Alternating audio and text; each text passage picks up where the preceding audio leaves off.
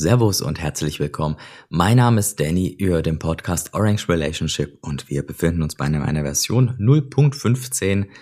Mein kleiner Chihuahua Oscar sitzt wieder auf meinem Schoß, deswegen auch heute entschuldigt bitte Schmatz oder Störgeräusche. Es wird heute etwas Sci-Fi-mäßig, das muss ich euch sagen. Das heißt, wir befinden, wir bewegen uns heute mal weiter in die Zukunft. Wen das nicht zusagt, ja, der muss dann auf die Montagsfolge warten. Ich denke aber, die meisten mögen dieses Topic.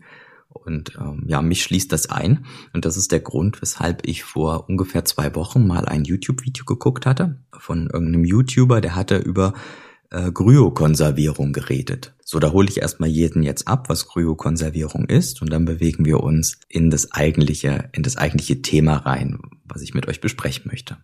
Kryokonservierung ist quasi ganz leinhaft aufs ausgedrückt. Ich weiß, es ist nicht wissenschaftlich und ich bin auch nicht wissenschaftlich in dem Thema drin.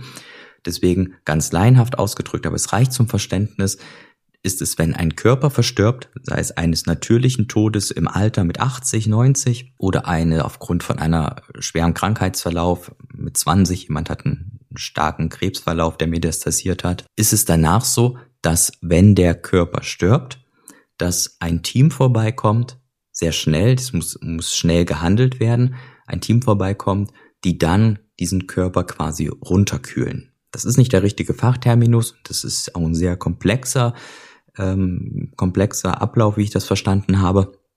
Aber wie gesagt, es reicht zum Verstehen. Das heißt, das Team kommt vorbei, nachdem eine Person gestorben ist, kühlt den Körper runter und danach kommt der Körper in eine Einrichtung, wo er dann in einen Behälter voller Stickstoff eingelagert wird. Und da verbleibt er über vielleicht hunderte Jahre.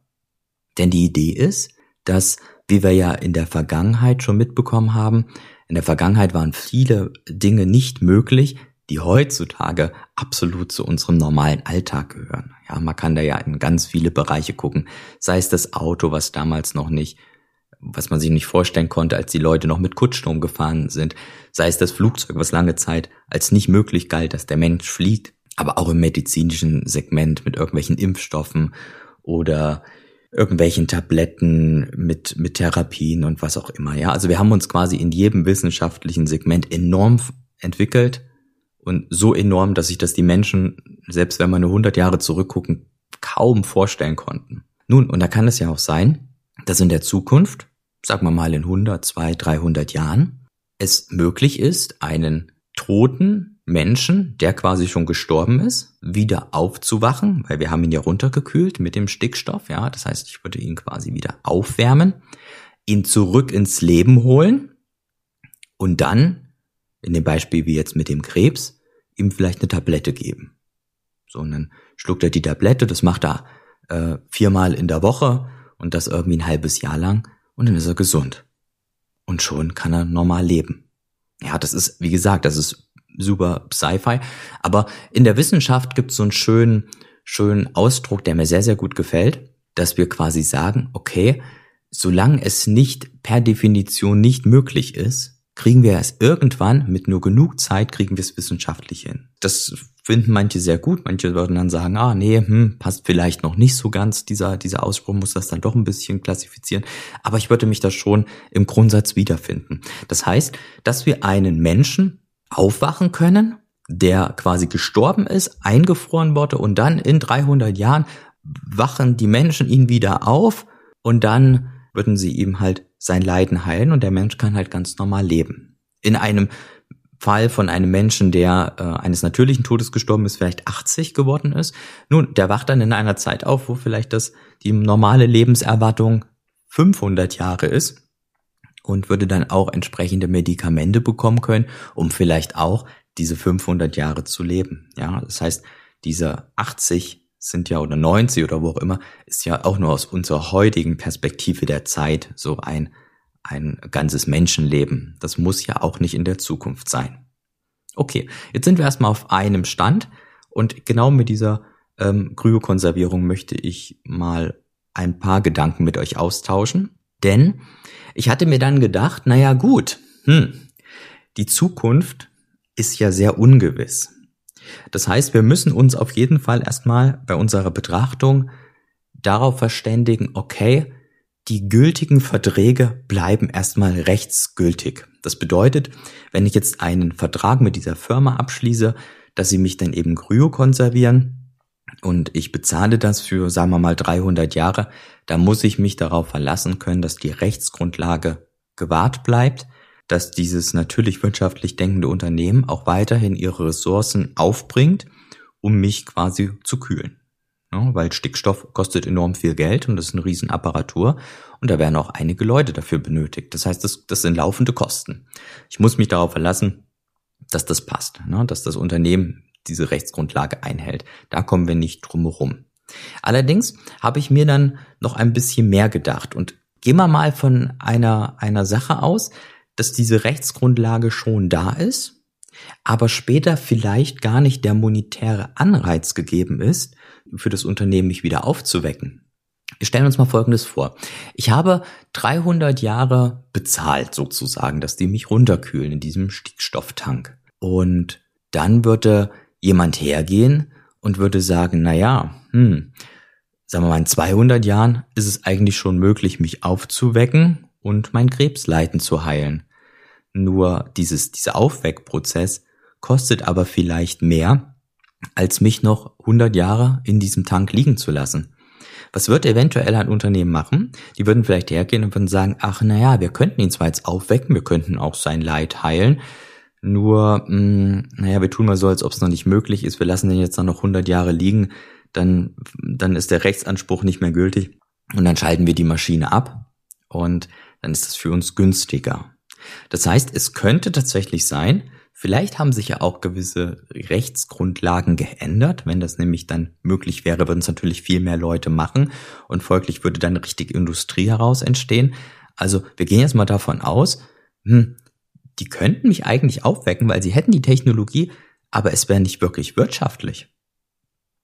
Und da habe ich mir dann überlegt, hm, naja, was kann denn eine Person, die da drin eingefroren ist, machen, um einen monetären Anreiz, ganz wichtig, nicht eine Rechtsgrundlage zu schaffen, sondern einen monetären Anreiz zu schaffen, dass die Personen oder das Unternehmen mich wieder aufweckt. Ich könnte Fiat irgendwo hinlegen und dann halt auf den Zettel schreiben und oder den irgendwie verständlich machen, hey, hier, ich habe hier Fiat liegen, äh, in irgendeine Box habe ich es vergraben. Naja gut, das Fiat ist wahrscheinlich physisch noch da, aber ja, Fiat geht halt über Zeit zum inneren Wert und der ist halt null. Das bedeutet, es ist sehr wahrscheinlich, dass wenn ich heute Euro in eine Box lege, die in 300, sagen wir 200 Jahren, um bei dem Beispiel zu bleiben, 200 Jahren da nicht mehr wirklich was wert ist. Wahrscheinlich gar nichts mehr. Wahrscheinlich gibt es dann schon zwei, wieder zwei neue Währungsreformen und es ist halt ein super altes Geld.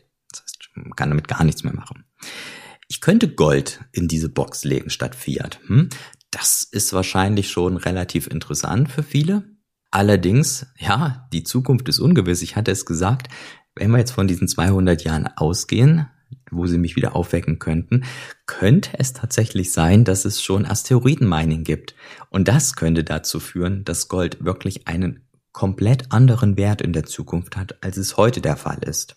Diese beiden Sachen, Fiat und Gold, haben noch einen entscheidenden Nachteil, dass sie nämlich, wie, ich schon sagte, physisch in eine Kiste gelegt werden müssten ja, man kann das jetzt auch zum Notar legen oder irgendwo, aber man weiß nicht, wie ist es denn dann in 200 Jahren mit irgendwelchen Rechtsansprüchen beim Notar? Denn hey, ich bin ja eine verstorbene Person. Habe ich da noch Rechtsanspruch? Wie funktioniert das? Von daher sind grundsätzlich physische Sachen hm, auch wirklich blöd. Nehmen wir mal an, selbst Gold hätte noch einen Wert. Das könnte ja durchaus sein, dass Asteroidenmining noch nicht stattgefunden hat und Gold halt nach wie vor noch ein, ein wichtiger Teil unserer Wirtschaft ist dann äh, ist es halt eben trotzdem ein hohes Risiko, es irgendwo physisch hinzulegen. Denn ich weiß ja nicht, wie sich so eine Topografie verändert, aufgrund dessen, dass vielleicht dann irgendwo ein Supermarkt gebaut wird. Das geht ja echt teilweise schneller, als man denkt. Und wenn wir mal 200 Jahre in die Zukunft denken, kann natürlich alles komplett anders sein. Das heißt, physische Sachen fallen schon mal weg. Naja gut, man könnte Aktien nehmen. Aber Aktien haben auch genau diese gleiche, gleiche Schwachstelle, die ich eben schon gesagt habe. Was ist denn, wenn ein Toter, ich bin ja ganz offiziell verstorben, meine Familie hat mich ja beerdigt, ein Toter will in 200 Jahren auf sein Portfolio zugreifen, wo Aktien drin liegen. Eieiei, also mh, hm, kann ich mir auch ganz schwer vorstellen. Ja, es, äh, davon abgesehen, dass es die Broker ja vielleicht gar nicht mehr gibt, dass die sich dann gewechselt haben, ist das, glaube ich, ja sehr schwer vorstellbar. Ja, du hast da irgendwo Aktien liegen. Ja, weiß nicht. Also zumal man muss müsste ja dann auch äh, dann eben Aktien klar von großen Firmen, Amazon, Disney, Netflix, was auch immer, Google, Apple. Aber nichtsdestotrotz weiß ich ja nicht, sind die noch in 200 Jahren die Big Player und wenn man sich die Vergangenheit anguckt, sieht man auch häufig, dass sich das auch ganz gerne mal so ein bisschen austauscht. Das gleiche gilt natürlich auch für einen ETF, ja, der ist dann auch halt da in die, bei diesem Broker und es ist auch nur ein Korb von quasi Aktien. Und von daher ähm, fällt das für mich auch weg. Ja, ich möchte nochmal daran erinnern, wir möchten der Firma in der Zukunft in 200 Jahren einen monetären Anreiz schaffen, uns wieder aufzuwecken, wenn es möglich ist, um unsere Krankheiten zu heilen. Und naja, ich habe die, die Folge ja genannt, äh, mit einem Bitcoin unsterblich werden. Und das ist sicherlich auch ein bisschen ein Clickbait-Titel, aber Bitcoin ist tatsächlich die Lösung dafür. Bitcoin hat einen anderen Stellwert. Es ist das Geld auf dem Internet. Daran wird sich meines Erachtens nach erstmal nichts ändern. Das ist ein unfassbar fester Bestandteil des ganzen Systems. Das bedeutet, es ist sehr unwahrscheinlich, dass wir in 200, 300 Jahren das Bitcoin nichts mehr wert ist. Ganz im Gegenteil.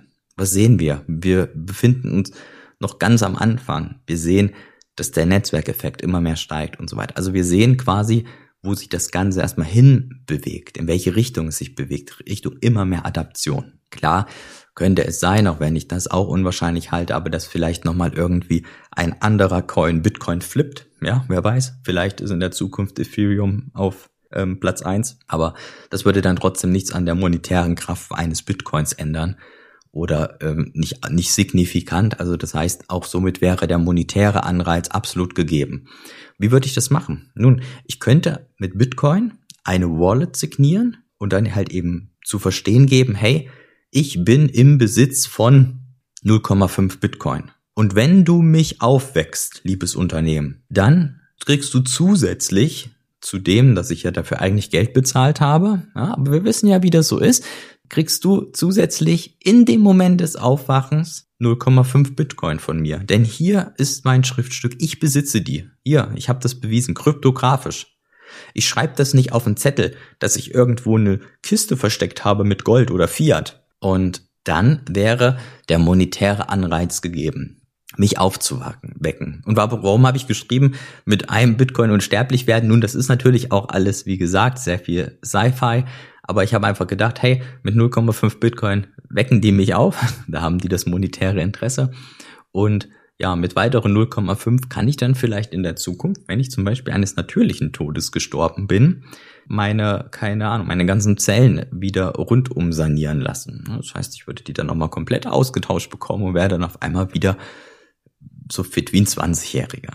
Ja, ist total gesponnen, das weiß ich, aber man darf sich, man darf dabei nicht vergessen, dass auch in der, in der Vergangenheit war vieles Zauberei, wirkte vieles wie Zauberei, was heute totale Realität ist. Allein, dass ich hier in einem Mikro spreche und das digitalisiere. Ne? Logisch.